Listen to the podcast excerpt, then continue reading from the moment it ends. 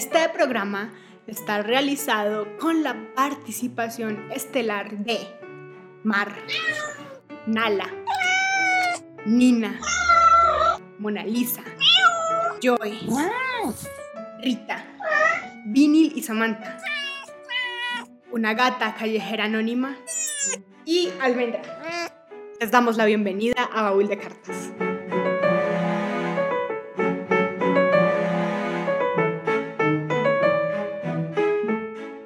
Hace poco, en junio de este 2020, nos inspiró la noticia de la reapertura del Gran Teatro del Liceo en Barcelona, que a falta de seres humanos dirigió un concierto a 2.929 plantas.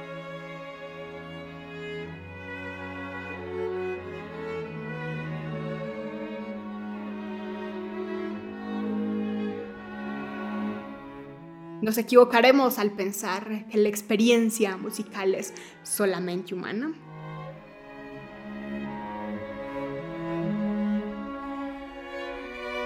Alguna pista para resolver esta duda tal vez la podamos encontrar en este programa de baúl de cartas dirigido a gatos.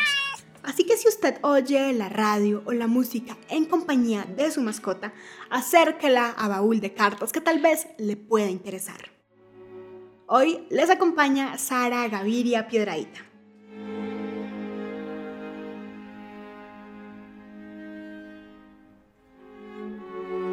Hay ciertas reacciones felinas que son misteriosas y que han dejado registros en cartas.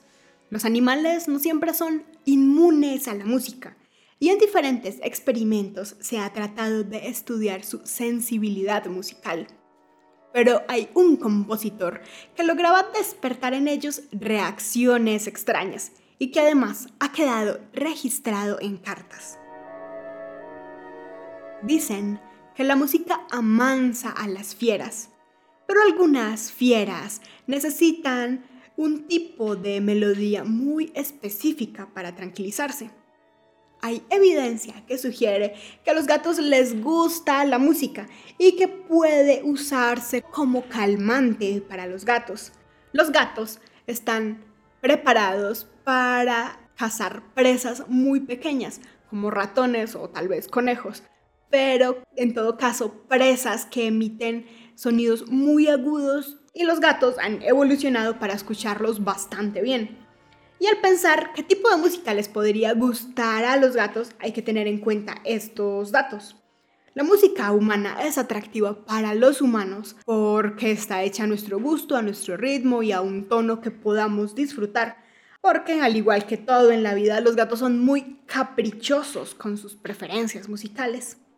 Pero hay un gusto que parecen compartir humanos y gatos ese gusto en común quedó plasmado en un intercambio de cartas entre la redacción de la revista Gramophone y algunos de sus lectores. Se trata del compositor Igor Stravinsky.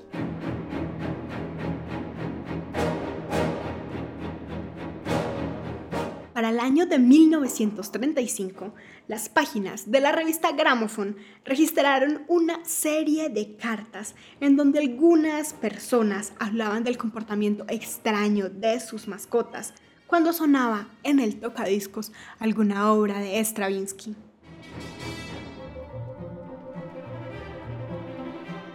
En diciembre de 1934, Compton Mackenzie escribió algunas reflexiones en las páginas de la revista Gramophone. Reseñó un disco, La Cantata de las Bodas. Un disco publicado por el sello Columbia. Dijo que tenía un ritmo muy interesante y que le había gustado mucho. Hasta ahí, todo normal. Pero se guardó para sí mismo un pequeño detalle.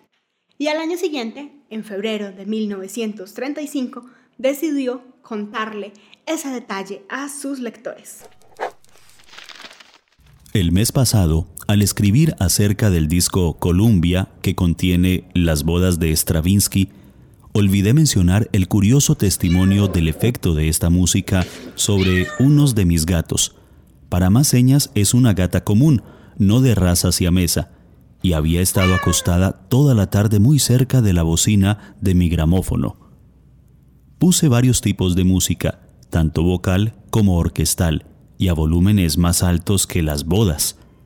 Sin embargo, después de unos minutos de haberse iniciado los instrumentos percutivos de Stravinsky, la gata se levantó, miró la bocina con una expresión de desconcierto y luego, apoyada sobre sus patas traseras, posó las patas delanteras en el borde de la bocina y estiró su cabeza hasta el fondo como buscando aquello que producía ese ruido extraordinario, algo que, Evidentemente no se parecía a nada que hubiera oído salir antes de ese aparato. No puedo sino deducir del comportamiento de mi gata que la música de Stravinsky posee en verdad esa vitalidad primordial que el compositor está tratando de expresar.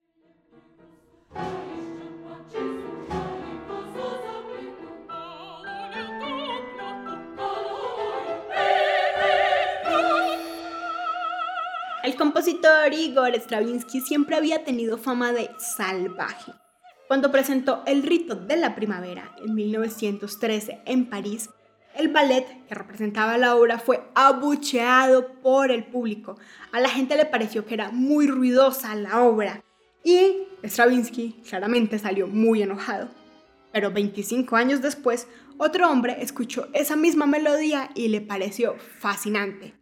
Él era Walt Disney y Walt Disney le pareció que esa obra que sonaba tan aparentemente salvaje podía ir muy bien con esa escena de animales prehistóricos que hay en la película de Fantasía 2000 de Disney. Por lo que podemos decir que Stravinsky, su lado salvaje, tal vez podía entenderse mejor con los gatitos.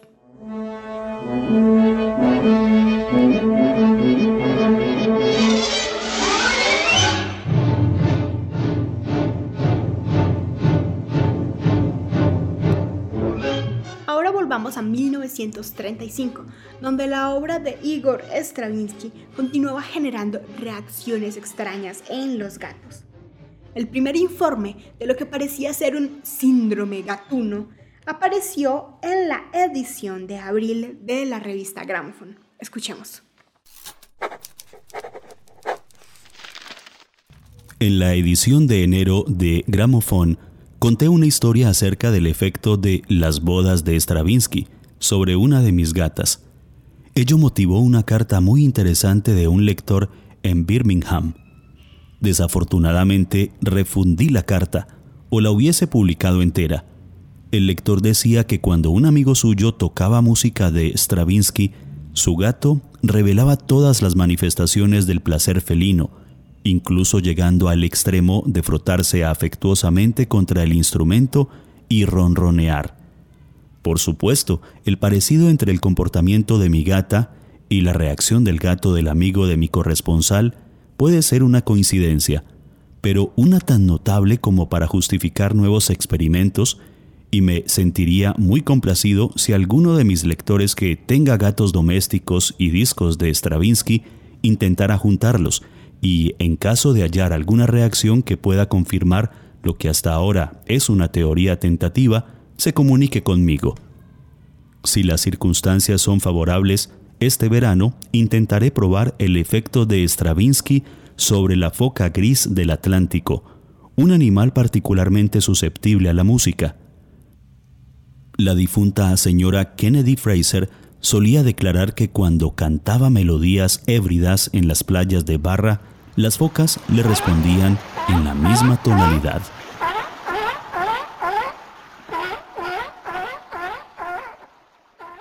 Mientras tanto, Stravinsky estaba muy alejado de todo el asunto gatuno. Recién acababa de pasar por una gira de tres meses en Estados Unidos, tuvo que regresar a Europa para preparar un concierto a dos pianos y, mientras tanto, en distintos rincones de Inglaterra seguían apareciendo casos de lo que parecía ser una extraña epidemia animal. Mackenzie, desde la revista, se volvió más cuidadoso y empezó a archivar la correspondencia de sus lectores para publicarla. En la edición de mayo, junto a otros artículos especializados en música, se publica la transcripción de una carta enviada por la señora Rosamund Smith, que decía lo siguiente. Leí con gran interés la carta de su corresponsal acerca de la apreciación felina de la música de Stravinsky. He tenido la misma experiencia con mis propios gatos. Cuando vivía en Pekín hace dos años, llegué a tener nueve gatos, todos chinos con excepción de una hembra siamesa y un gato común americano. Eran completamente indiferentes a la música, salvo cuando sonaba la consagración de la primavera. Ni siquiera el pájaro de fuego les interesaba. Cuando la consagración sonaba en el gramófono, se volvían locos, echaban las orejas hacia atrás y movían la cola como si fueran un látigo. Se tiraban al piso gruñendo en una especie de éxtasis y luego saltaban los unos contra los otros y rodaban como deportistas de lucha libre. Aquel juego tenía un elemento salvaje y violento, perdían su calma, lo cual es extraño porque normalmente eran gatos mansos y amorosos. Cuando terminaba la música se quedaban en un estado de tensión nerviosa por horas. En la actualidad tengo un gato persa negro que es particularmente aficionado a las bodas y hace una pirueta solo cuando suena esa música. Salta desde un extremo del salón y aterriza en un tapete en el que se desliza sobre el parque. A veces se ha vuelto tan loco con ese juego que he tenido que sacarlo de la habitación para que no rompa nada. Estamos en Baúl de Cartas, hoy hablando de gatas y de correspondencia, donde se relata el placer felino ante la música. Pero la relación de gatos y música no siempre ha sido amigable. Alguna vez existió lo que se llamaba el órgano de gatos, un instrumento para hacer música a partir de los chillidos de los gatos. Este instrumento fue exhibido y utilizado en las calles de Bruselas en una procesión muy extraña que se hizo en el año 1549 para agasajar a Felipe II, rey de España y Países Bajos, cuando alguna vez fue a visitar a la ciudad. Este espectáculo tenía además un muchacho envuelto en piel de oso, monos, un caballo y un carro donde había un oso que tocaba un órgano. El órgano, en lugar de tubos, tenía unas cajitas y en cada cajita había un gato. No voy a describir más de este terrible espectáculo porque el propósito de este programa es hablar de el placer gatuno. En la historia, en distintos continentes del mundo, también la música se ha fascinado por los maullidos de los gatos y han tratado de imitarlos o de homenajearlos, como es el caso de el sistro, que es un instrumento musical egipcio que es un marco de metal traspasado por unas cuatro varillas metálicas en latón o de hierro y están sueltas, más o menos sueltas, con unos anillos flojos que al agitarse podían emitir un sonido chillón. Y eso se les parecía el sonido de los gatos. Y más tarde, músicos y compositores han tratado de rendirle homenaje a los gatos, imitando sus maullidos o incluyendo grabaciones en sus piezas.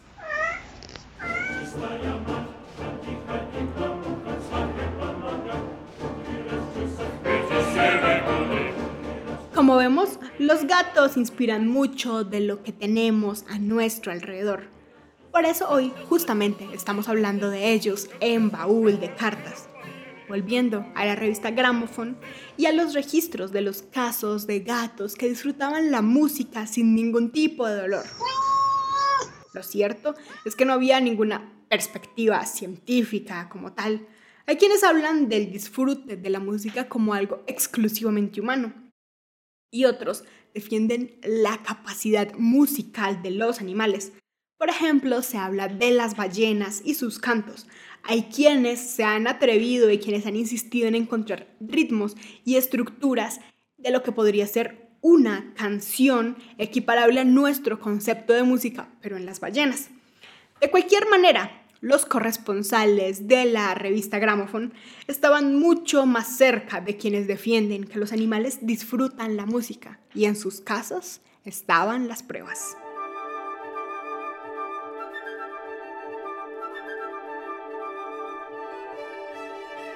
entre las tandas de discos del sello Columbia en el gramófono, los gatos lograban sentir empatía con Stravinsky, porque en algo tal vez concordaban con su entendimiento del sonido.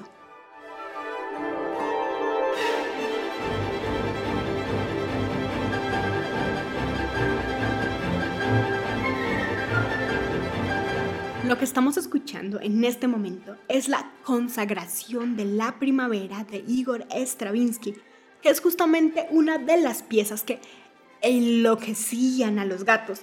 Así que si usted tiene un gato, préstele atención para ver si esta música tal vez le esté gustando.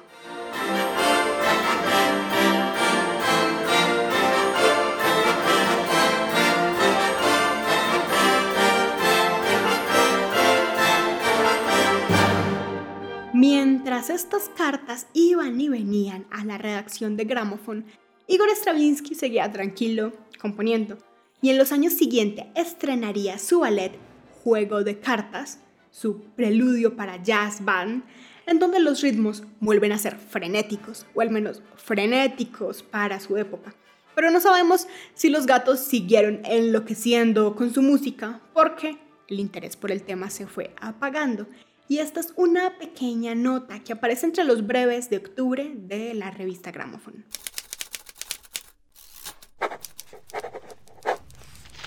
Los gatos y la música. Este delicado tema fue expuesto admirablemente por el capitán Anthony Ludovici en el encuentro del Club del Gato Siamés, del cual este editor es presidente el pasado 25 de septiembre. El capitán Ludovici lanzó la teoría de que el discurso es en sí mismo una expresión musical. El gato, al no poder hablar, da voz a sus sentimientos en una música pura, donde cada nota expresa sutilmente un deseo distinto. Un humano que sienta simpatía por los animales puede interpretar esa voz si estudia lo suficiente. Al terminar de decir esto, se escuchó un profundo maullido de aprobación proveniente de la jaula de uno de los campeones, que hizo reír a todos los asistentes. Estamos llegando al final de Baúl de Cartas con esta anécdota sobre gente que hace cartas sobre sus gatas. ¿Será que los gatos que estén oyendo este programa habrán disfrutado a Igor Stravinsky? ¿O será simplemente que los gatos latinos no disfrutan la música europea? En ese caso, dejó una obra de la compositora colombiana Jacqueline Nova. La obra se llama Metamorfosis y tal vez pueda sonar más cercana. Si notan alguna reacción particular de los gatos ante esta música, por favor, háganmelo saber.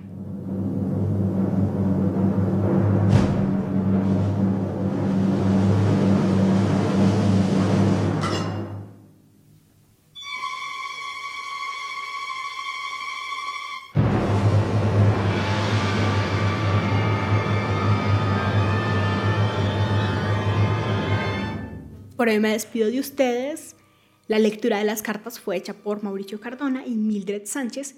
Las fuentes y las investigaciones en las que baso este capítulo de podcast las dejo en la descripción.